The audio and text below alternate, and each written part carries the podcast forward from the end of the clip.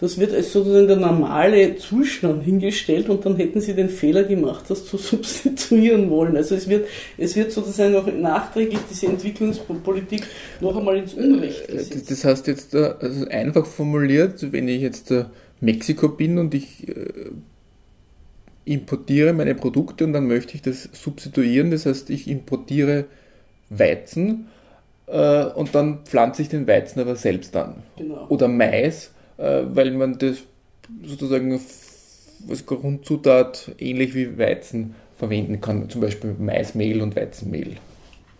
Das, wäre, das wäre natürlich, aber es ist im Fall Mexikos unzutreffen, weil das war ja gerade nicht das, was sie substituieren wollten, sondern sie wollten eine Industrie aufbauen, um nicht Gewand und ähm, Eiskästen eine importieren zu müssen. Es wird ja, äh, damals war Mhm. die Agrarproduktion, muss man auch sagen, äh, da waren sie ja Exporteure. Aha, also Und von den Produkten her dann Genau. Technologie mehr, Industrieprodukte, Autos, na, viel, sag mal Autos. Genau, genau. Und Das eine ja- eigene Autoindustrie aufzubauen. Genau. Okay. Da ist ja auch in Mexiko hat eine VW, eine große VW-Fabrik in Puebla. Der Käfer ist dort hergestellt worden. Mhm. Also das war schon auch ein Versuch, solche, solche Industrien an Land zu ziehen. Mhm. Und die, die ist, glaube ich, wenn ich mich richtig erinnere, aus den 60er Jahren. Okay. Pueblo ist wo in Puebla. Mexiko? Puebla. Das Auch im da, Süden. Na, das ist da ungefähr, bei Mexico City, von Mexico City nach Osten. Also zentral gelegen. Zentrale Mexiko, ja, würde ich sagen. Mhm. Und also das hat sich eher bezogen auf Technologie, Industrie, Infrastruktur. Mhm. Also auch so Sachen, dass man Staudämme baut, um zu bewässern, oder dass man Straßen baut, um wohin zu kommen. Mhm. Also das sind alles, das sind alles Investitionen, die haben sie kreditfinanziert, weil die eigene, Produ äh, also die eigene Produktion das nicht hergegeben hat. Unter anderem auch, weil die, die äh, Ökonomie dieser lateinamerikanischen Staaten ja die längste Zeit auf Agrarprodukte und Rohstoffe ausgerichtet war. Naja, wenn ich das jetzt mit, mit, der, mit der vorherigen Landfrage jetzt etwas verknüpfe, hast du ja beschrieben, dass sie jetzt da sozusagen ab Beginn des 20. Jahrhunderts entweder eben Großgrundbesitzer hatte und Ejidos. Das heißt, als Staat per se einmal keine Einnahmen habe. Aus So. der Landwirtschaft. Weil die Landwirtschaft ja sozusagen, ich habe zwar Grund und Boden, wird im Rahmen der Echidos äh, der Bevölkerung zur Verfügung gestellt und der produziert, ist ein Selbsterhalter. Ja? Ja. Ich habe mal ein besseres Jahr, dann ähm, wird es schon einen Markt geben, ja, einen kleinen, aber das Mhm. ist jetzt der, äh, von der Grundmotivation und von, von, vom Aufsetzen meiner kleinen Landwirtschaft äh, ist, ist darauf aufgelegt, ich bin Selbsterhalter. Genau. Äh, und die Großgrundbesitzer sind groß genug sozusagen, wo, wo man sagt, so, so wir wirtschaften für uns. Ja, Ähm, nein, nicht, die haben, die haben durchaus auch für den Export was. Äh, Oder für den Export, aber wo jetzt sozusagen sicher vielleicht es funktioniert hat, dass äh, man dann den Staat etwas abgegeben hat, aber in Summe hat der Staat keine finanziellen Mittel gehabt. aus, Außer, aus der außer, Landwirtschaft in Mexiko, wie du richtig feststellst, wenig. Das ist, hat sich inzwischen geändert. oder hat es Steuern und Abgaben gegeben. Natürlich hat es Steuern und Abgaben gegeben, aber die muss man ja erst einmal auch auf etwas erheben, wo ein Geschäft gemacht wird. Ja. So, genau. Und wenn Also- jetzt der selbsterhaltend produzierend, habe ich nichts zu nichts besteuern. raus. Da kommt nichts raus. Kann ich maximal Mandarinen einnehmen. Ja, auch die Mandarinen waren, weil, weiß ich nicht, ob die in. in Nein, nein, was ich damit sagen will, ist, äh, wenn es keine Märkte wirklich gibt, dann habe ich nichts zu besteuern. Das heißt, ich Das kann stimmt. maximal sagen, was an Überproduktion da ist, kann ich mir in eine Lagerhalle legen. Und, Eine, und da Überpro ist, eine Überproduktion in dem Sinne gab es ja auch oder, nicht. oder sagen, äh, ähm, das wird jetzt besteuert, was du selbst, für den Selbsterhalt produzierst. Äh, entweder man gibt äh, einen Teil in Waren ab oder man bewertet das in irgendeiner Form und sagt, du hast 50a, weil ihr eine Familie mit vier Kindern seid. Ähm, und, und, Nein, nein, aber so, so läuft es ja nicht. Also das ist, es ist schon alles irgendwie verkauft worden, aber was du natürlich recht hast, ist, dass die, die ähm, es war zum Beispiel der Export von Agrarprodukten war in Mexiko lange kein Thema. Kein Thema im Sinne, es ist nicht, nicht exportiert genau, worden. Genau, also es ist so, vielleicht es gab einen inneren Markt und da ist auch vielleicht etwas verkauft worden und der Staat hat auch Steuern erlöst, aber zum Beispiel konnte er keine Devisen erlösen. Das ist wichtig wegen der Frage des Wechselkurses mhm. und wegen der Kompatibilität, mhm. die ja dann später mit dem IWF eingerichtet worden ist. Also Zahlungssystem, das, genau, das war alles da, das hat funktioniert.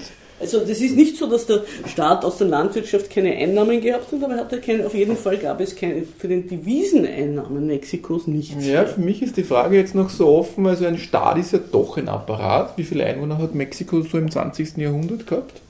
Was weiß ich, 60, 100, 100 Millionen. 100 Millionen, sag mal. Inzwischen hat es ja nicht, ich weiß nicht. Also das ist, ja ist so wie Deutschland, dann mehr als Deutschland, diese Größenordnung. Man ähm, weiß es inzwischen ja nicht mehr, weil so viel Ein- und Auswandern, ja. das ist alles, äh, ja. Das heißt, da brauche ich eine, eine Struktur, ein Apparat, also da meine ich jetzt nicht den politischen Apparat, sondern, also nicht in erster Linie den politischen Apparat, sondern einmal eine reine Organisationsstruktur für 60 bis 100 Millionen Menschen. Und die kostet. Äh, wenn sie nicht in Euro gemessen wird, dann muss ich, weil diese Menschen, die in dieser Struktur, in dieser Organisation arbeiten, haben keine Zeit, dass die jetzt Selbsterhalt machen. Natürlich, aber die Organisation der Gesellschaft wächst ja auch in dem Maße, wie du aus der Gesellschaft etwas herausholen willst. Verstehst du, wenn du Leute nicht mit Schulsystem versorgst oder das in ihre eigenen, es ist ja auch zum Beispiel der, nach der mexikanischen Revolution auch ein, ein selbst, äh, sich selbst erhaltendes von unten äh, entwickeltes Schulsystem äh, errichtet worden für die Landbevölkerung, wo diese Leute, die vor ein paar Jahren zu Tode gekommen sind, diese, da hat es ja irgendwelche ähm, Studenten gegeben, die ermordet worden sind. Ayotzinapa oder so hat diese ja. Schule geheißen. Ja, ja, ja. Äh, das war noch das aus war diesem letztes Schul Jahr oder heuer? Nein, nein, das da ist schon ein paar Jahre Nein, nein, da war jetzt heuer, im Frühjahr glaube ich, war da wieder was. Oder letztes Jahr. Das mag, mag sein, dass wieder was war, aber diese, diese, dieser Mordfall liegt schon drei bis vier Jahre zurück. Mhm. Äh, und, und wo, also die, die einfach verschwunden sind und man weiß bis heute gar nicht, wie genau. Nein, dann ist das eh das, das schon länger zurückliegt, dann, das habe ich jetzt. Aha. Ja, aber das waren jedenfalls Studenten, sehr kämpferische Studenten von einer Schule, die auch in einer Art von selbstverwalteten bäuerlichen Schulsystem, also das war eine, eine Schule, die hat äh, eine Art B-Tag wo die Studenten aus den südlichen Gemeinden der Umgebung hingekommen sind und während sie die Ausbildung gemacht haben, auch Landwirtschaft betrieben haben und die Schule sich damit selbst finanziert hat. Mhm. Also das war nicht in den jetzt von dir beschriebenen Staatsapparat eingebunden, sondern das war äh, sozusagen ein Autogestionado heißt das auf Spanisch, also eine selbstverwaltete Bildungsinstitution. Okay die kein Geld vom Staat gekriegt hat. Ja. Wie haben Sie Ihre Grenzen gesichert? Wenn ich jetzt so ein europäisches Thema sage, Migrationsthema oder Frontex, Sie legt das jetzt um im 20. Jahrhundert dieser, auf Mexiko. An dieser Frage arbeitet Mexiko, weil Mexiko inzwischen, da wollte ich eigentlich am Schluss dazu kommen, aber das können wir auch jetzt schon abhandeln, Mexiko immer mehr von einem Transitland, weil oben die Grenze dicht gemacht wird von Amerika, immer von, mehr von Amerika. zu einem immer mehr zu einem Zielland wird für die Migration aus Mittelamerika, wo es noch viel schlimmer zugeht als in Mexiko. Meine Frage Und diese, diese, anderes, diese Grenze dort hinten ist nicht gesichert nach Guatemala, die ist offen und sie denken jetzt darüber nach, diese Grenze auch zu sichern. Aber die Grenzsicherung ist, ist äh, auch zum, zum Leidewesen der USA. Äh, äh, kann man fast sagen, in Mexiko nicht vorhanden.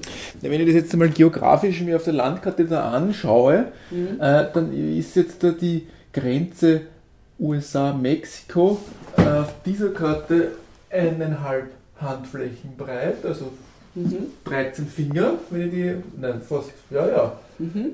zwei Handflächen, also fast, wenn ich acht Finger nebeneinander habe, ist das die Grenze äh, USA-Mexiko und wenn ich jetzt äh, Mexiko Guatemala hernehme, dann habe ich da drei Finger. Dann ist das, das ist weit weniger Kilometer, wenn ich jetzt der amerikanische Trump-Präsident bin, habe ich weit weniger Kilometer Mauer zu bauen, als wenn ich die jetzt äh, USA-Mexiko baue. Von was will das San Diego bis äh, Brownville.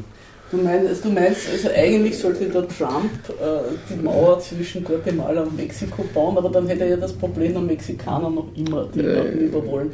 Also das ist, das ist natürlich, dann darf man auch nicht vergessen bei diesen Grenzen, dass da die Nordgrenze durch Wüstengebiete geht und einen Fluss entlang, die also weitaus einfacher zu überschauen ist. Ja. als die ähm, zu Guatemala und außerdem ist die ja auch besiedelt die Grenze zu Guatemala ist ja fast unbesiedelt. Also da musst du wirklich im Urwald müsstest du da mal einen äh, Zaun ziehen. Einen Zaun, ja und nicht nur Zaun ziehen, sondern also auch eine, mit Besetzen, eine, mit, ja. mit Militär und was weiß ich noch was allem. Das kostet also einen Haufen Geld. Während in Mexiko ist eigentlich inzwischen der Gewaltapparat hauptsächlich für die innere Sicherheit. Mit Gewaltapparat meinst du was? Polizei. Die drei Gewalten jetzt, das heißt Exekutive, Legislative und was ist die dritte? Judikative. Judikative. Das äh, kann man auch sagen. Äh, weil ich, für mich klingt da noch was anderes mit, mehr so ein, also wirklich, äh, auch, was ist Piff Puff, also die Pistolen oder die Waffen, die bewaffneten Einheiten des Staates sind hauptsächlich mit innen beschäftigt. Die haben mit außen, für außen gibt es gar nichts. Ja, also was, was ich eingangs, wie ich diese Frage der Grenzsicherung wollte, aufgeworfen habe. Ich wollte nur sagen, was ich gesagt habe, dass sie keine militärische Regierung hatten. Sie hatten noch nie ein starkes Militär. Ja, das, auf das hat meine Frage nämlich abgezielt. Mhm. Äh, nie ein starkes Militär, weil wenn sie in Summe keine Einnahmen haben, außer so viel, dass sie mal eine Basisgewährleistung von einer äh, also staatlichen Organisation einfach, ich sage mal positiv formuliert, gewährleisten können, konnten, äh, äh und sobald man jetzt von militärischen Themen spricht, oder sei es einfach Investitionen in Infrastruktur, was, also Staudämme, ja, Straßen bauen, Brücken bauen, äh, das ist kapitalintensiv. Natürlich. Ja? Und, und das ist, äh, was ich auch gemeint habe mit meiner Frage vorher, wenn ich jetzt, wenn man sich Europa anschaut, Grenzsicherungsthemen, was da jetzt an Geld in die Hand genommen, Hand genommen wird. Ja? Mhm. Ähm, und, und wenn man sagt, äh, äh, militärische Themen, Infrastrukturthemen, äh, im 20. Jahrhundert, wie hat die, die haben sich das dann nur, äh, die haben ja keine Mittel gehabt, aus ihrer eigenen landwirtschaftlichen oder wirtschaftlichen Produktion heraus. So Mexiko, ist es ja nicht. Oder, so es nicht, oder wie, wie, wie, wie? Nein, ich habe gesagt, so ist es nicht, dass es keine Mittel gehabt hat. Sie haben ja einiges produziert. Oder sehr beschränkte Hand, Mittel. Auf staatlicher Hand und sie hatten das Öl. Also es ist ja nicht so natürlich beschränkt, in, in, immer, muss man auch immer sehen, im Zusammenhang damit, was will man machen. Ja, ja. Nat äh, natürlich, also wenn du ein, ein, ein Staatsapparat, wie du ihn beschreibst, der will ja aus seinem Territorium was herausholen und deswegen was hineinstecken. Aber wenn man sich schon als Staat auf den Standpunkt stellt, und es gibt in Lateinamerika ja viele Gebiete, die vom Staat eigentlich gar nicht äh, überhaupt betreut werden, ja. Mhm. Weder gewaltmäßig, noch ökonomisch, noch steuerlich, noch sonst was, wo die Leute vor sich hinrühren, weil das so uninteressante Gebiete sind. Das ist in Kolumbien der Urwald. Mhm. Das ist äh, also in, in Paraguay Teile des Chaco. In Russland die Tiger.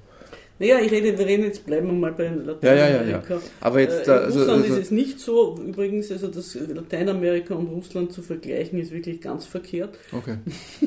Nein, das waren diese Gebiete, wo man jetzt, die schwer zugänglich sind. Schwer von, zugänglich von, von der Topologie her, von den Landschaftsformen.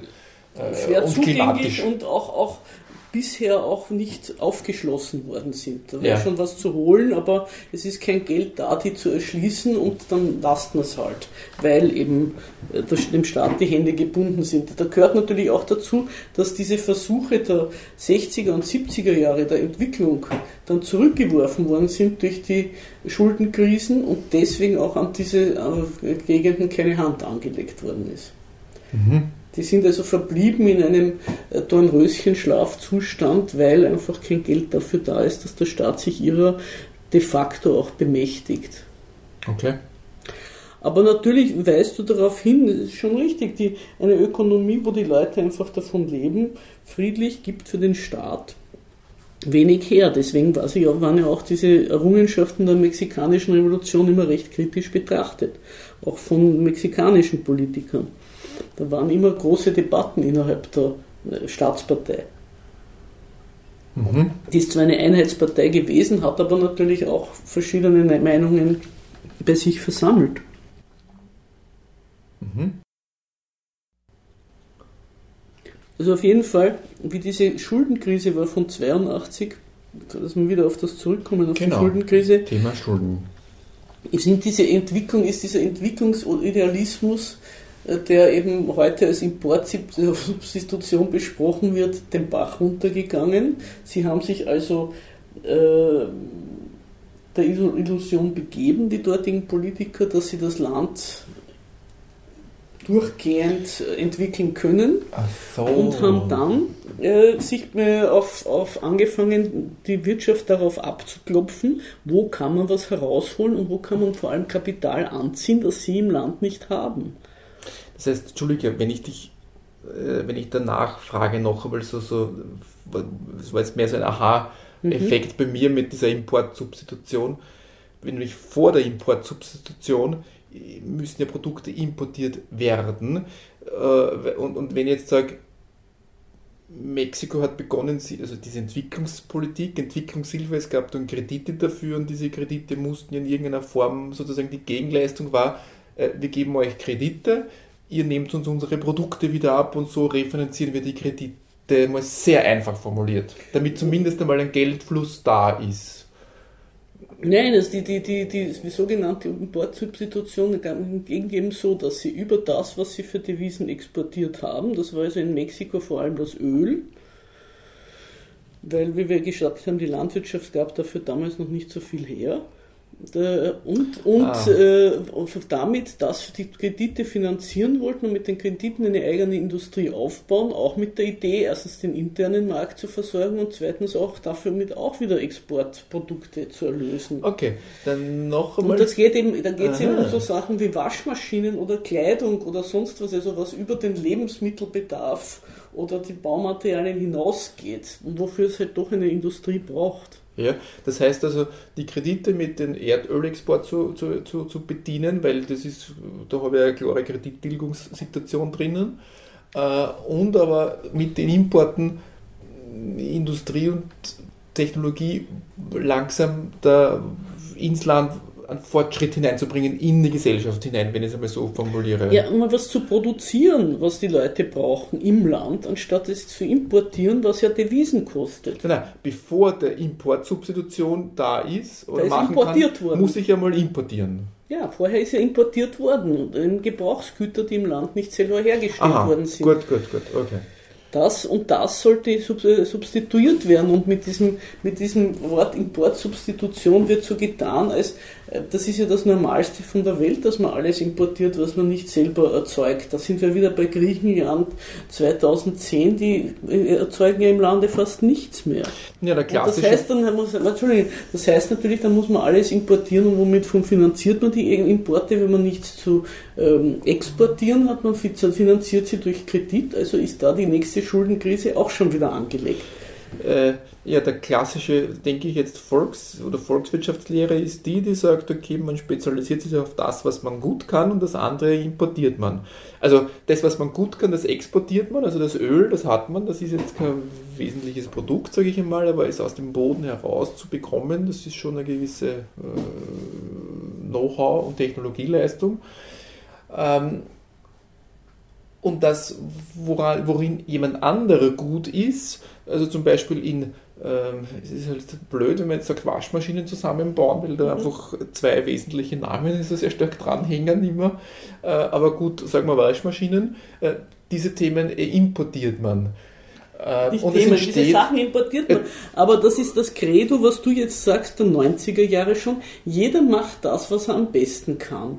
Diese, diese Idee einer idyllischen Arbeitsteilung, wo die einen geben und die anderen nehmen. Das klingt ja sehr schön, aber wenn das Land nichts hat, oder viel zu wenig, um den Bedarf zu decken, heißt das, die Handelsbilanz kippt und das Land muss sich verschulden. Das ist auch in Lateinamerika passiert. Das schönste Beispiel dafür war Argentinien, was seine ganze Industrie, die es gehabt hat, in den 80er Jahren zugesperrt hat und alles importiert hat und das finanziert hat mit Kreditaufnahmen an, an äh, den europäischen und der US, also der Börse von New York. Ja.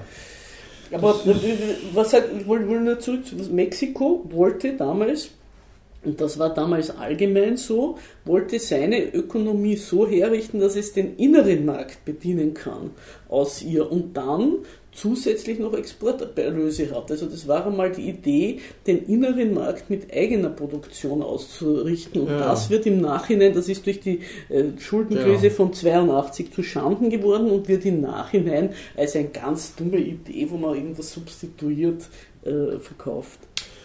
Ja, na, wenn ich das sehr salopp strategisch mal formulieren würde, äh, äh, einen strategischen Vorteil und nämlich nicht einen volkswirtschaftlich formulierten Comparative Advantage haben, sondern einen strategischen Vorteil hatten einfach die Länder, die einfach Know-how haben. Wie bekomme ich Erdöl aus dem Boden?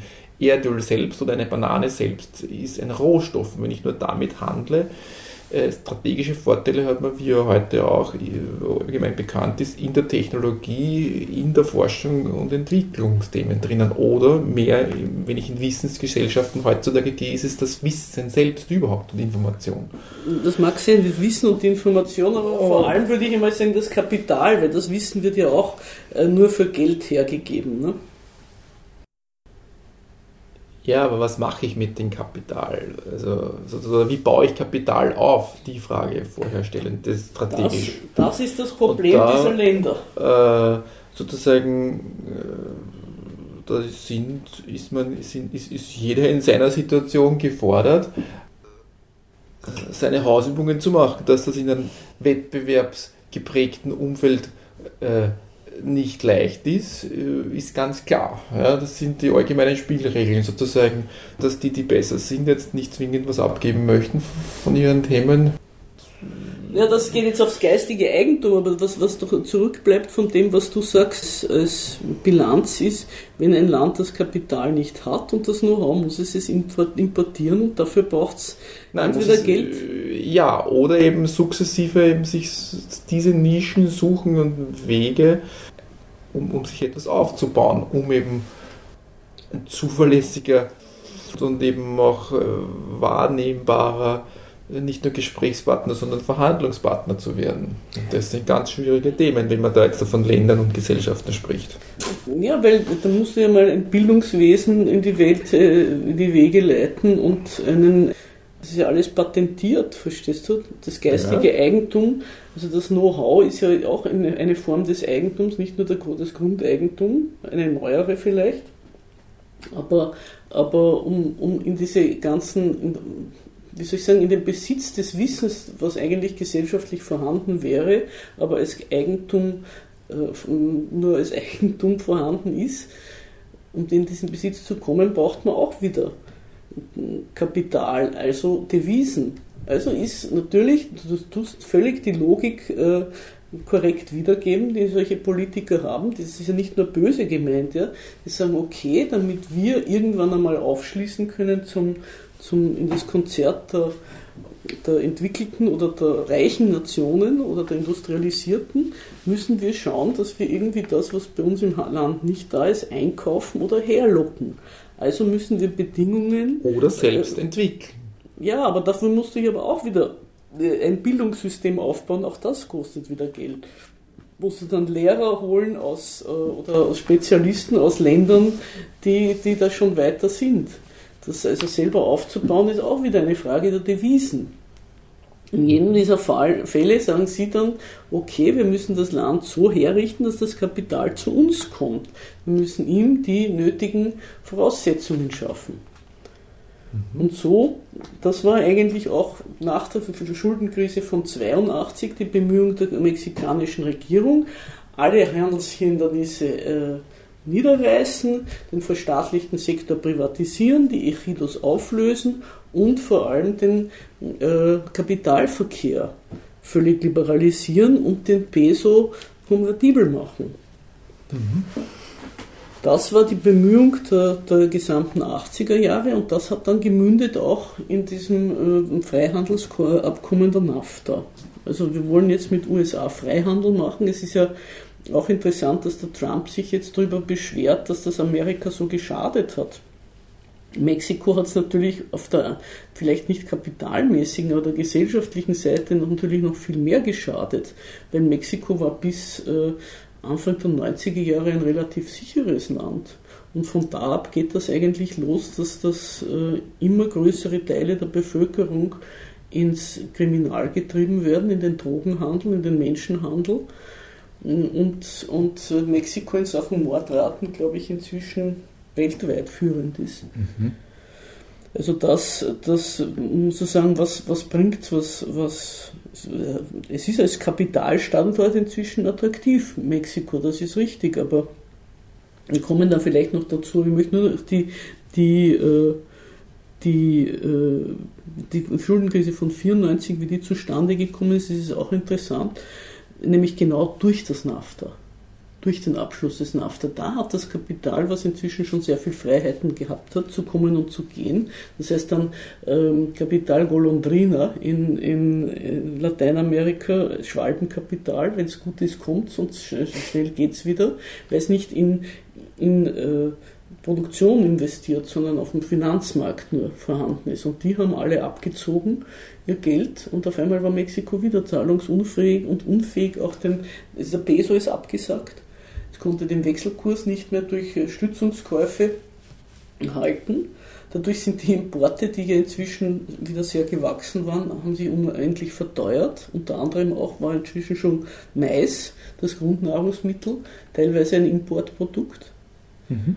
Mexiko kann heute überhaupt nicht mehr mit Mais versorgen, seine Bevölkerung zu, also es gibt nur einfach die Anbauflächen nicht. Und in Guatemala daneben kriegst du fast keinen Mais zu kaufen, weil aller Mais produziert wird in Guatemala nach Mexiko exportiert wird. Mhm. Aber in dem Augenblick, wenn du importabhängig bist und der Wechselkurs stürzt ab, dann heißt das entweder du kannst nicht mehr importieren oder die Sachen werden so teuer, dass die Leute sich nicht kaufen können. Mhm. Und das ist 1994, da ist dann auch jede Menge in Produktion im Land äh, zusammengebrochen. Ich war 95 in Mexiko, da habe ich das gesehen. Überall haben sie mir gesagt, steht alles still. Die, die Kleinunternehmen kriegen keine Vorprodukte mehr, weil sie sie nicht zahlen können.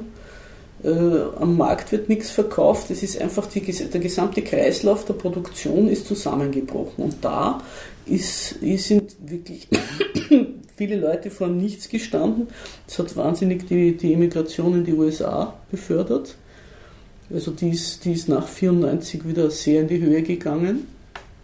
Und es hat das, diese Kriminalität und den Drogenhandel. Früher war ähm, Mexiko ein Transitland für die Drogen nach Amerika. Mhm. Und heute ist es erstens ein Produktionsland und zweitens ein, auch ein Konsumland. Land geworden. Also es wird auch sehr viel an Drogen konsumiert in Mexiko. Mhm.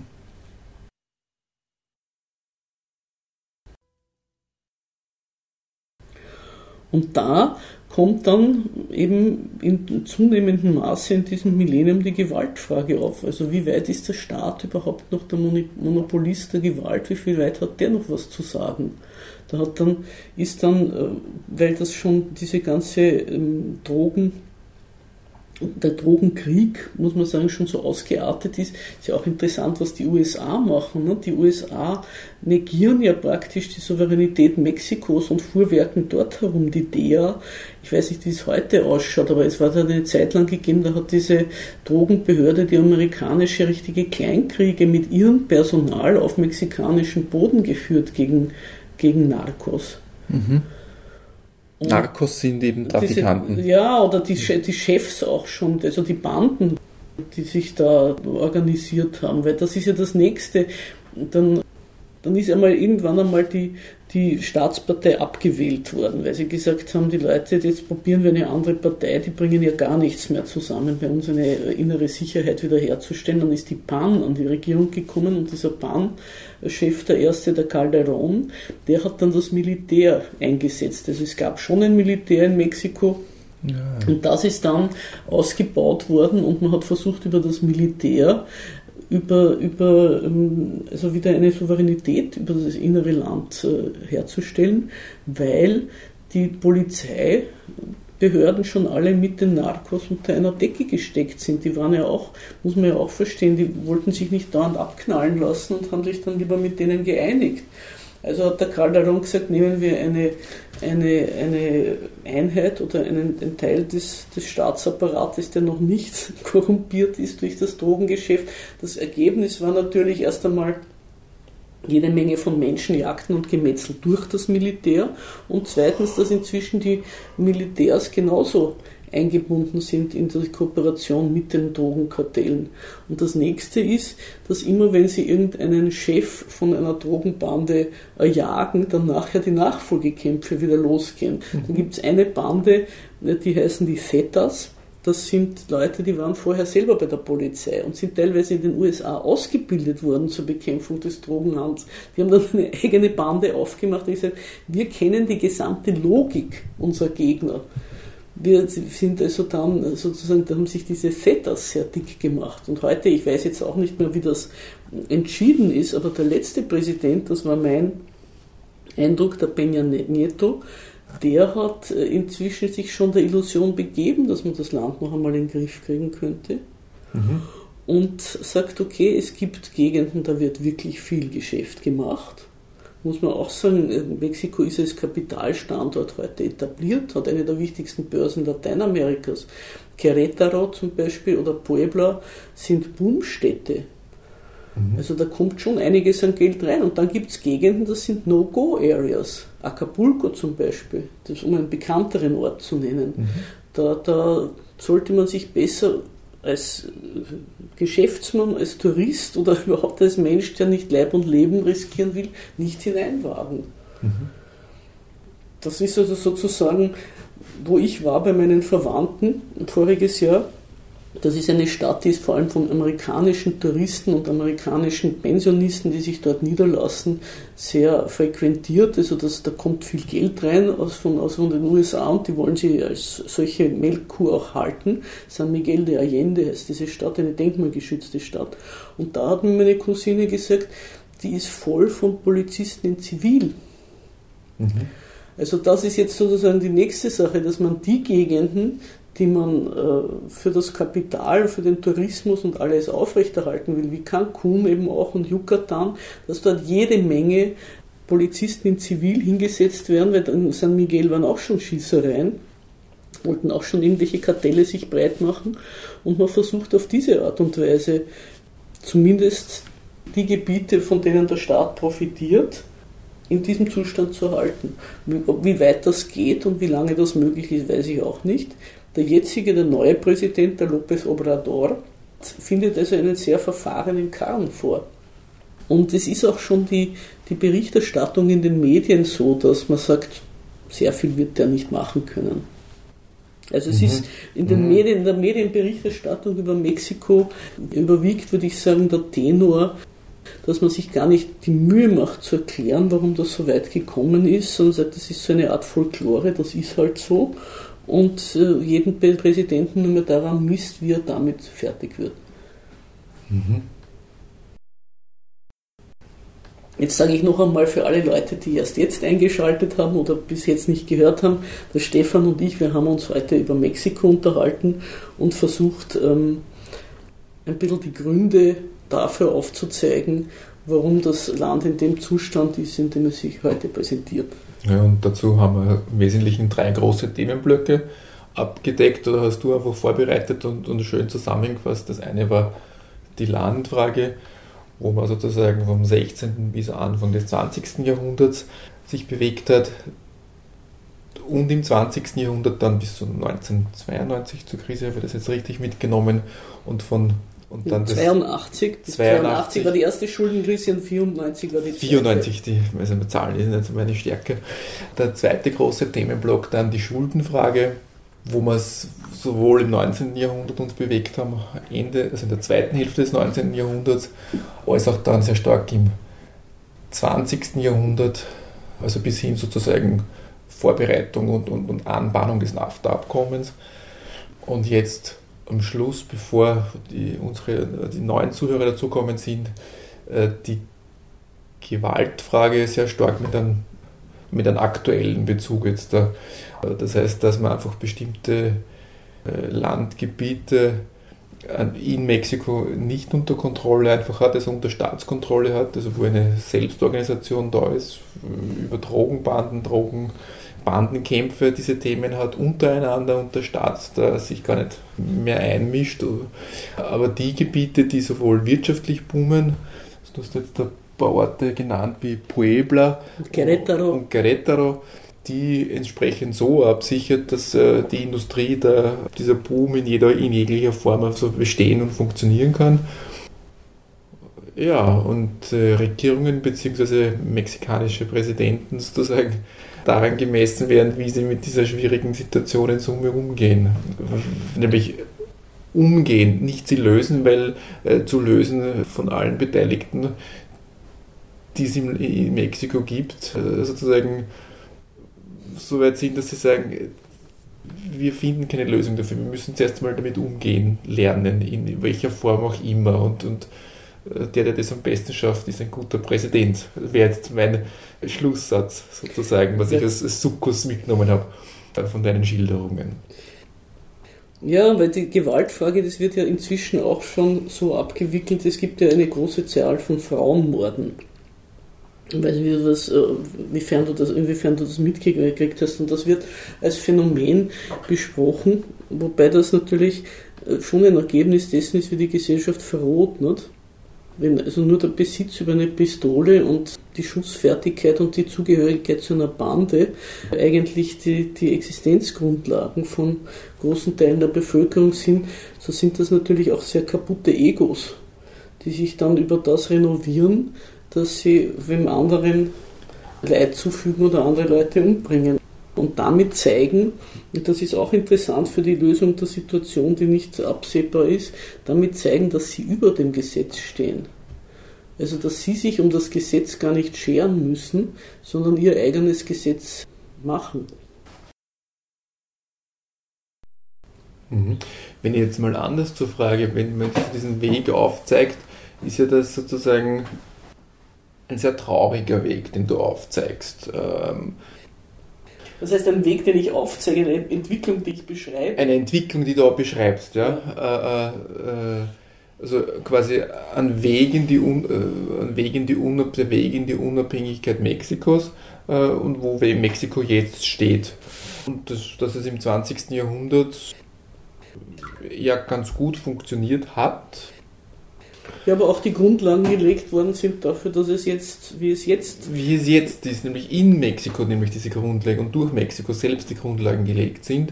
Und wenn man jetzt sagt, äh, also ich, ich verfolge immer gern zwei Zugänge, sozusagen der nach vorne schauen, dann sagt, okay, wie ist der Status quo? Da wir solide Bestandsaufnahme machen, dann muss man halt die ganze Historie auch mit verstehen und wie könnte und nicht nur jetzt in Mexiko, sondern global, nachdem wir in einer globalen Welt leben und das immer stärker ist, mhm. wo kann Mexiko da seinen Weg herausfinden? Ja, zum einen.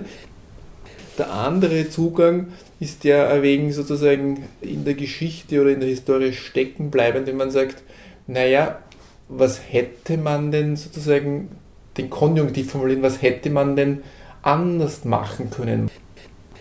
War die, der Übergang zur Unabhängigkeit zu schnell? War der Übergang von den Echidos zu einer freien Marktwirtschaft, diese Vernetzung in den globalen Weltmarkt, Kapitalmarkt hinein, war das zu schnell, zu langsam? So, so ein paar so Ideen, wo, wo du sagst. Naja, also ich muss sagen, das hätte denn und denn bringt ja auch im Individuellen nichts. Also auch im, internationalen Kontext nichts. Was geschehen ist, ist geschehen. Aber man muss halt äh, auch das zu schnell und zu langsam, das äh, tut ja an der Entscheidung selber gar nichts, wie soll ich sagen, man muss sich einmal anschauen, auf was für Grundlagen diese Entscheidung zustande gekommen ist oder diese, diese Ausrichtung, ja, diese ökonomische, das habe ich, da habe ich ja versucht, einiges dazu zu sagen. Also, wenn die Entscheidung, sagen wir jetzt, für die Bevölkerung schlecht war, ist es gleichgültig, ob sie schnell oder langsam erfolgt ist. Also das halte ich schon für eine Illusion, dass man sagt, wenn man etwas langsam macht, dann geht es besser oder wenn man es schneller macht, dann wäre der Salto Mortale gegeben. Gehen wir mal davon aus. Was, was, ich will nur noch dazu ja, ja, sagen, ja. das ist genau deswegen mache ich ja auch eine Serie über ganz Lateinamerika, damit ich auch zeige, wie ja verschiedene Regierungen verschiedene Ansätze versucht haben Mhm. und äh, was da dabei herausgekommen ist. Also in Mexiko war es wirklich diese bedingungslose Öffnung gegenüber dem internationalen Kapital, um an Kapital zu kommen, die große Teile der Bevölkerung einfach ins, äh, ins Elend gestürzt hat. Und das ist ein Phänomen, muss ich sagen, das sich nicht auf Mexiko beschränkt. Du siehst es ja auch inzwischen langsam in der EU, wie immer mehr überflüssige Bevölkerung dadurch entsteht, dass das Kapital mit immer weniger Leuten immer mehr produziert und die Zahlungsfähigkeit dafür nur mehr durch Kredit geschaffen werden kann. Was? Wie war der Schluss jetzt? Das war Naja, mir wenn- zu, wenn- dieser Bogen war mir zu schnell. Die Zahlungs, also immer mehr Kapital, aber weniger Menschen produzieren, um die Zahlungsfähigkeit für Kredite Ja. Schau dir an zu Griechenland. Griechenland zum Beispiel produziert fast nichts. Seine Haupteinnahmequelle ist der Tourismus und ich habe langsam schon das Gefühl, die einzige. Also auch die Landwirtschaft ist am Boden. Das heißt, es muss alles importieren. Und die Leute, womit sollen sie es zahlen, wenn immer weniger Leute einen Job haben? Das heißt, sie können nur entweder mit irgendwelchen Sozialgeldern durchgefüttert werden oder sie müssen emigrieren und äh, das Geld nach Hause schicken für ihre Hinterbliebenen. Und der Staat selber kann sich eben nur, das siehst du ja, aus, durch Kredit finanzieren und durch Kreditstützung sogar, wie er seinen Kredit verloren hat. Also dieses Phänomen, dass man auch Wettbewerbsfähigkeit heißt ja auch immer, dass man möglichst viele Leute auf die Straße setzt und die anderen machen doppelt so viel in der gleichen Zeit. Verdienen aber nicht mehr. Das heißt dann die Produktivität steigern. Das heißt, wir haben das Paradox der, überhaupt der Marktwirtschaft, würde ich sagen, oder des Kapitalismus, dass einerseits die lebendige Arbeit die Quelle des Reichtums ist und zweitens aber alles getan wird zur, zur Gewinnsteigerung, um die lebendige Arbeit zu verringern. Okay. Äh, Sag, kannst du noch was sagen? Ich will nur sagen, was wir noch vorhaben, die Ja. zwei kurzen ne, ne Themen, bevor wir dann fertig sind, aber du kannst zurück, äh, vorher noch die Flüchtlinge, Flücht- Flüchtlingsfrage würde ich noch gerne besprechen und die Kirche. Okay, ja. Also, ja, so ein paar Handlungsempfehlungen. Also jetzt die Kritik ist aufgezeigt, ja, oder also der Status quo beschrieben, Kritik aufgezeigt und angebracht. Wa- Was sind Handlungsmöglich mögliche Handlungsmöglichkeiten? Ich, ich bin ja nicht der mexikanische Präsident. Also ich glaube nicht, wenn man jetzt sagt, wie, wie könnte man aus der Lage herauskommen, dann tut man ja so, als wären die dort Vollidioten und brauchen jetzt unsere Ratschläge. Verstehst du, die über das zerbrechen sich ja auch den ganzen Tag den Kopf Mhm. drüber, wie kommen wir da raus heraus. Ja, Dazu- sind das deren Vorschläge? Weil sozusagen die Konklusion von vorher war dann doch schon, da erlaube ich mir jetzt kritisch zu sein, äh, wo, wo du eben aufgezeigt hast, so äh, Status quo ist dort so, dass man sich mit dieser Situation abgefunden hat. Also man sucht keine Vorschläge mehr, da rauszukommen, sondern äh, wie kann ich in diesen Schaden, diese Wunde, die ich da habe und nicht Mhm. versorgen kann, wie kann ich sie so betreuen, dass sie mir so wenig wie möglich wehtut? Wie kann ich den Stein im Schuh äh, so herumschieben, dass ich zumindest humpeln kann? Mhm. Dass es nicht Der besonders Lopez, wehtut. der López Obrador hat als erstes einmal vorgeschlagen eine Amnestie, weil ja die Gefängnisse Mexikos auch völlig überfüllt sind. Aber natürlich, mit der Amnestie setzt er ja auch wieder nur Leute frei, die auch wieder nicht gebraucht werden in der Gesellschaft. Also das ist das eine. Und das zweite ist, ich meine, äh, Mexiko ist im Augenblick nicht im Visier des Finanzkapitals als Kandidat für Zahlungsunfähigkeit.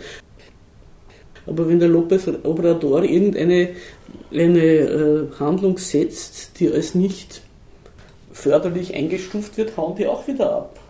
Viele, viele Kapitalgeber und es ist möglich, dass eine neue Schuldenkrise passiert. Ich sage auch gleich, was dagegen spricht. Dagegen spricht dass zum Beispiel, dass die großen spanischen Banken inzwischen in Mexiko ihr zweites Standbein haben. Santander, was eine der größten Banken der Welt ist, ich glaube die fünfte oder sechstgrößte, und äh, BBVA. Also die werden wahrscheinlich Mexiko nicht aufgeben, weil das würden sie sich selber das Wasser abgraben. Also es ist, wenn der López Obrador die Regierung übernimmt, sind mehrere Szenarios möglich dass er irgendwelche Reformen anstrebt, um, weil er glaubt, damit kann er wieder Leute in Arbeit setzen, mhm. dass das dann das Kapital verschreckt. Dann muss man, kann auch sein, dass er sich dann wieder einlenkt. Schau an den Alexis Tsipras, der hat ja auch alle möglichen schönen Vorstellungen gehabt, wenn er an der Regierung ist, was er dann machen wird, um das soziale Elend äh, zu lindern. Das konnte er dann nicht, weil er keine Finanzierung dafür gekriegt hat. Also das ist, der Obrador tritt ein schweres Erbe an und ich weiß nicht, wie er damit umgehen will. Mhm. Also der López Obrador, muss man sagen, der jetzige designierte, aber noch nicht im Amt befindliche Präsident Mexikos, ist bei zwei Wahlen unterlegen, wo er jedes Mal gesagt hat, es war Wahlfälschung. Was wahrscheinlich ist, und es ist auch wahrscheinlich, dass diese Wahlfälschung von Amerika aus durchaus gewollt und befördert worden ist. Mhm. Jetzt haben sie ihn also drankommen lassen, unter anderem auch deswegen, weil sich überhaupt gar kein Gegenkandidat mehr gefunden hat, der mit diesem Sauhaufen umgehen will. Der Mexiko sicherheitsmäßig, gewaltmäßig darstellt. Also ist, hat man den López Obrador dran gelassen, dass er mal schauen, sich daran abarbeiten kann. Wie gesagt, ich will also weder im Vorschuss Lorbein geben, noch ihm alle den guten Willen absprechen aber die Lage schaut schwierig aus. Mhm. Ich wollte jetzt nur noch ein bisschen, ist nicht viel zu sagen, aber diese, diese äh, Mexiko generiert natürlich jede Menge Auswanderung. Das ist aber auch von den USA schon unter Obama sind äh, sehr viele Leute abgeschoben worden, zweieinhalb Millionen oder noch mehr, in seinen allerdings zwölf Jahren der Amtszeit. Der Trump hat also vor, das äh, in die Höhe zu spulen, Schrauben, die, Schrauben diese, diese Zahl. Da muss man auch dazu sagen, dass die USA ja jahrhundertelang ein klassisches Einwanderungsland waren, also dass auch für die nicht so einfach wird, jetzt die Grenzen dicht zu machen. Weil ihre ganze Staatsräson lange darauf abgestellt war, die habe nichts anderer Länder an sich zu ziehen und damit auch dem Kapital jede Menge Ausbeutungsmaterial zur Verfügung zu stellen. Und wenn die jetzt sagen, wir wollen unseren, unsere Staatsräson ändern und kein Einwanderungsland mehr sein, da ist auch in Amerika einiges an Umbau nötig. Aber die Grenze am Rio Grande del Norte, Rio Bravo zwischen Amerika und äh, Mexiko, ist, ist eigentlich die eh schon vor Trump die größte und sicherste Grenze der Welt gewesen. Also das ist sozusagen die chinesische Mauer der Moderne. Mhm. Also die EU hat in Ceuta und Melilla auch ziemlich äh, große Zäune und auch an der bulgarisch-türkischen Grenze, also das soll man nicht vergessen. Aber das ist eine sehr lange Grenze, wie du ja schon vorher am Anfang festgestellt hast. Dass es, also diese Grenze ist sehr gut abgesichert und soll also noch besser abgesichert werden, um sie völlig undurchdringlich zu machen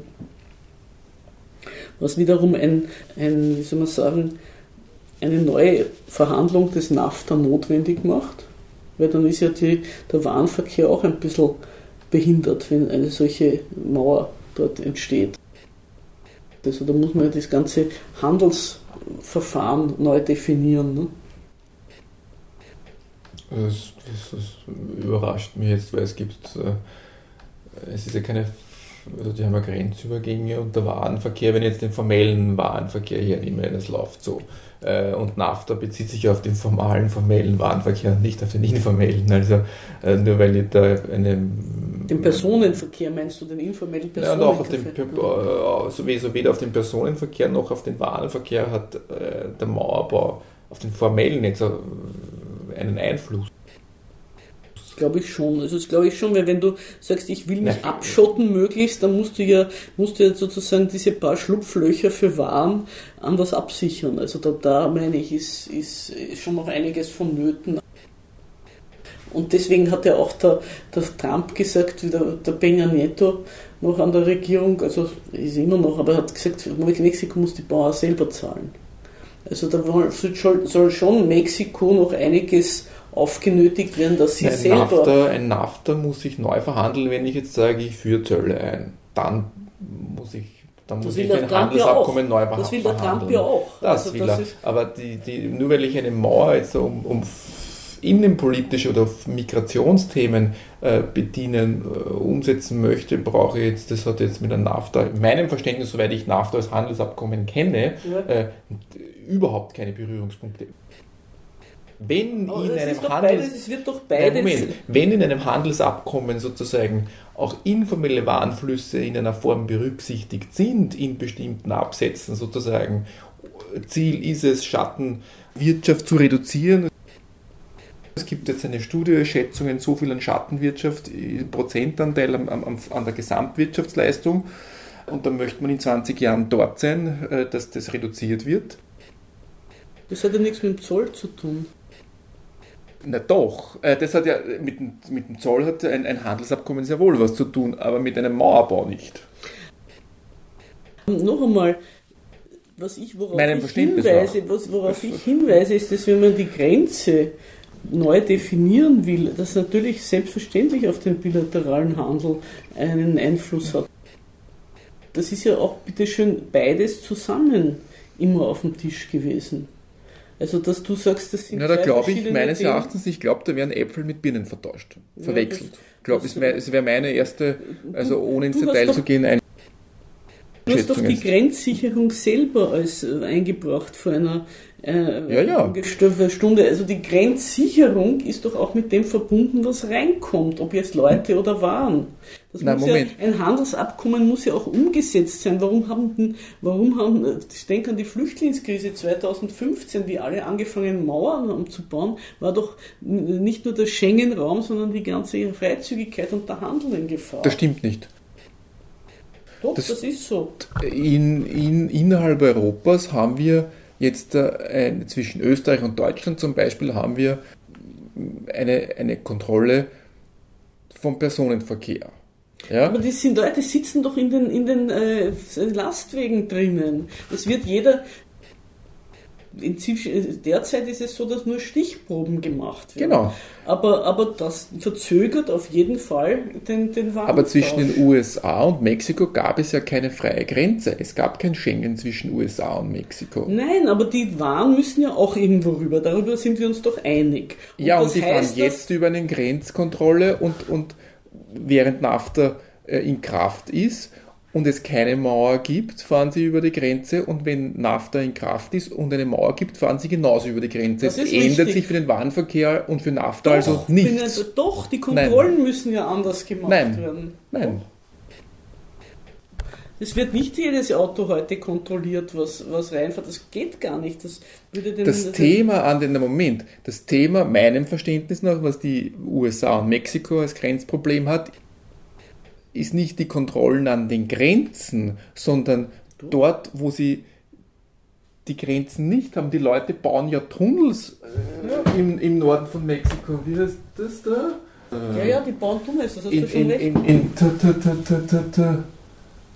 Ist ja wurscht. äh, Du meinst an der linken Seite Ja, sozusagen. Tijuana. In Tijuana. Die, die bauen Tunnels und, und passieren die Grenze sowohl im Rahmen eines informellen, illegalen Personenverkehrs als auch illegaler Bahnverkehr.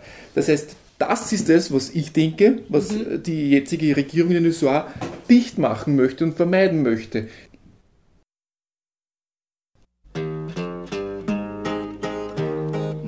Empezar a cantarles la canción de la granista. Les diré muchas verdades capitalista. Ay, ay, ay, luchando por nuestro anhelo, muchos hermanos, que Dios los tenga en el cielo. Voy a empezar a cantarles la canción del agrarista. Les diré muchas verdades, señores capitalistas. Es el cantar de los pobres que en el campo trabajamos, los que con tantos sudores nuestras tierras cultivamos. Mucho tiempo padecimos la esclavitud del vendido, hasta que al cabo pudimos ver nuestro triunfo reunido. Don Porfirio y su gobierno formado por dictadores nunca oyeron de su pueblo las quejas ni los clamores. Siempre trabaja y trabaja, siempre debiendo al tendero y al levantar las cosechas salía perdiendo el mediero. Nuestras chozas y jacales siempre llenos de tristeza, viviendo como animales en medio de la riqueza. Ay, ay, ay, luchando por nuestro anhelo murieron muchos hermanos. Que Dios los tenga en el cielo. Die legitimen Grenzübergänge, die funktionieren ja. Das sind ja quasi klare Schleusen für Waren und Personen hinein und raus aus Mexiko und USA. Grenze drüber, gell? Dass da Waren kontrolliert werden. Nein, Das ich habe immer jemand gekannt, der wollte, der hatte, ist über diesen einen Grenzübergang hinein, weil er, ich weiß nicht, ein Wochenende in Mexiko verbringen wollte. Und der ist dann an der Grenze. Na, da steht äh, da geschickt 10 und Stunden, so. 10 Stunden, 12 Stunden. Ja, das eben. haben sie jetzt, das werden sie dann genauso haben. Ähm, nein, es geht nicht- nicht um die, er konnte gar nicht einreisen. Also es ist ein bisschen komplizierter gewesen, weil was nicht gepasst hat bei den Papieren. Aber ich sage nur, dass, dass diese Illusion, glaube ich, fundiert, dass man Personen- und Warenverkehr oder formellen und informellen Verkehr voneinander trennen kann und das sozusagen äh, gesondert abhandeln kann, das, glaube ich, äh, halte ich für eine Illusion. Aber bitte, der Stefan ist der anderer Meinung, das macht nichts. Aber ich wollte nur darauf hinweisen, dass die Grenzfrage sich sowohl auf den Personen- als auch auf den Warenverkehr inzwischen auswirkt, weswegen ja der Trump das NAFTA neu verhandeln möchte. Und da wäre ich mit, mit der Formulierung sehr vorsichtig. Mexiko und USA haben keine Grenzfrage. Es ist klar, wo die Grenze verläuft. Das ist klar. Darüber wird, das ist kein Diskussionsthema, Das ist aber sondern nicht die Grenzfrage, das ist ja nicht, das ist ja, betrifft den Grenzverlauf. Der ist un, unbestritten, der Grenzverlauf. der ist unbestritten. Wobei auch da würde ich, würde ich ein bisschen einschränken, weil wenn sie die Mauer bauen, wird ein Streifen auch von Mexiko gefordert dafür. Da habe ich einmal gelesen. Also so Ja. ganz klar ist es nicht. Aber wurscht, die, die Grenzfrage ist ja nur, was begrenzt diese Grenze? Also was wird durchgelassen und was wird nicht durchgelassen? Das ist die Grenzfrage.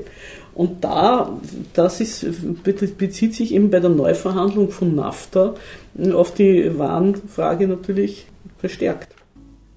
Na, das ist klar. Wenn ich NAFTA neu verhandelt, dann sage ich, okay, was kommt rein und was kommt raus. Das ist zum Beispiel auch Und welche eine, Zölle habe ich darauf oder nicht? eine Aufgabe, die der, der neue mexikanische Präsident vor sich hat. Das ist dem vorigen ist das ja, der ist ja da, der übergibt das sozusagen.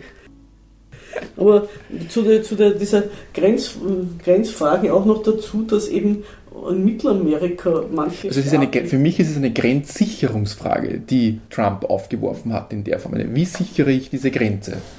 Gut, ist ja klar, aber die, die NAFTA-Frage hat auch mit der Grenze zu tun, es geht ja doch um das, was von einem Territorium aufs andere kommt.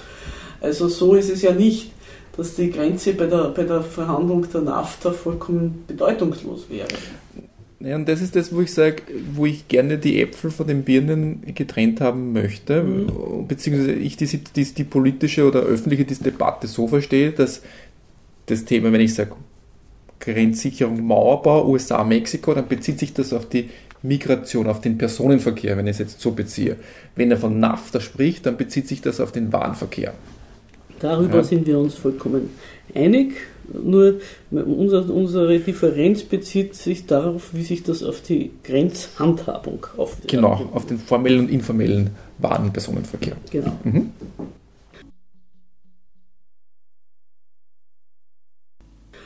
Aber das, ist, das Flüchtlingsproblem ist nämlich für Mexiko das deswegen auch virulent, weil es ja nicht nur seine eigene überflüssige Bevölkerung ablädt, damit auf die USA oder gerne würde, sondern weil es immer mehr konfrontiert ist mit den Flüchtlingen, die aus anderen mittelamerikanischen Staaten kommen. Die sind nämlich in einem Dauerbürgerkrieg. El Salvador und Honduras sowieso und auch Guatemala ist nicht mehr weit weg davon. Und die Leute hauen ab vor Banden. Also El Salvador ist, muss ich auch einmal irgendwie mir anschauen, aber das ist einfach ein, ein Ort, wo man, wo man fast nirgends seines Lebens sicher sein kann als Bewohner. Also die Leute hauen ab vor nicht nur vor Hunger und Armut, sondern vor der Liquidierung. Weil je weniger produziert wird, umso größer ist der Kampf um das bisschen, was, was dort noch zu holen ist. Und diese Flüchtlinge kommen nach Mexiko relativ ungehindert bisher. Da ist eben, wie gesagt, auch noch Luft nach oben. Und während Mexiko hat voriges Jahr, 2017, so viele Leute abgeschoben wie noch nie zuvor. Es ist aber auch das Land, was in der ganzen Hemisphäre die meisten Flüchtlinge anerkannt hat. Aber es, hat sich, sieht sich mit dem Problem konfrontiert, dass also seine eigenen Leute nicht mehr wirklich äh, auswandern können, womit natürlich auch für Mexiko eine, eine ist auch für Mexiko eine wichtige Einnahmequelle, die Überweisungen dieser Arbeitsimmigranten oder vor dem Narko davonlaufenden Immigranten. Also das hat natürlich dann auch auf das Budget oder die, die Versorgungslage in Mexiko Einfluss, wenn die, wenn die Leute massenhaft abgeschoben werden und kein Geld mehr kommt von den USA privat. Und das Zweite ist, dass sie eben mit weiterer Bevölkerung von Süden her versorgt werden. Mhm. Wobei also bisher ja das auch eine Katastrophe war, die, diese Flüchtlinge, ich weiß nicht, ob du das kennst, die Details, die steigen auf so einen Lastzug äh, auf, wo dann auch immer wieder Leute runterfallen und sich verstümmeln. Der heißt La Bestia und der wird mit dem tuckern sie dann langsam von Süden Ja, ja, nach da äh, kennt man ja diese Videos im Fernsehen, in den Nachrichten immer wieder Ja, und, und YouTube und so weiter. Mhm. Ja, auf die dieses- Züge aufspringen, um so über die Grenze zu gelangen.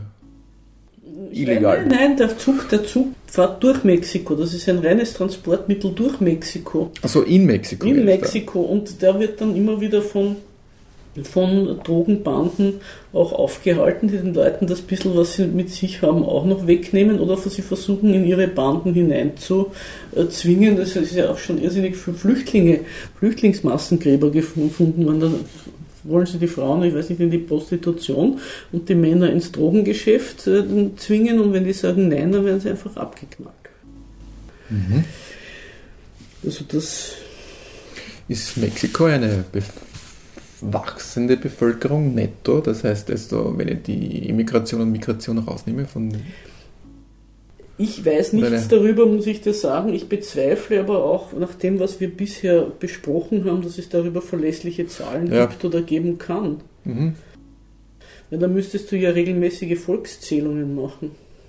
ja und einen soliden, also ja, ja, okay. Ganz zum Schluss wollte ich nur darauf hinweisen, weil das auch eine Besonderheit Mexikos ist in Lateinamerika, dass die Kirche dort eigentlich nichts zu sagen hat. Also genauso wie das Militär nie, oder zumindest seit, seit der Revolution, nie mehr diese Stellung gehabt hat, die es vorher gehabt hat, oder die es in Lateinamerika in vielen Staaten immer noch hat, hat auch die Kirche eigentlich keinen Einfluss. Also es gibt schon noch irgendwo Kirchen und hin und wieder läuten Glocken, aber die Geistlichkeit hat in Mexiko nichts zu sagen. Das ist einerseits eine, schon eine, ein Erbe aus dem 19. Jahrhundert teilweise, da wurde die Kirche großflächig als Großgrundbesitzer enteignet. Die Säkularisierung, auch unter Benito Juárez übrigens. Und das zweite der mexikanischen Revolution, wo sie dann noch mit den Resten aufgeräumt haben. Da sind ja irrsinnig viele Katholiken auch, die sich aufbegehrt haben gegen, gegen auch unter Elias Calles vor allem, sind einfach abgeknallt worden. Und seither ist die Kirche kein Machtfaktor in Mexiko. Mexiko ist wirklich ein für Lateinamerika relativ ungewöhnlich ein säkuläres Land. Mhm. Also das war's, das war eigentlich unsere Sendung zu Mexiko. Ich sage noch einmal am Schluss, äh, vielen Dank dem Stefan, der sich zur Verfügung gestellt hat, Gerne. mit mir eine Sendung über Mexiko zu machen.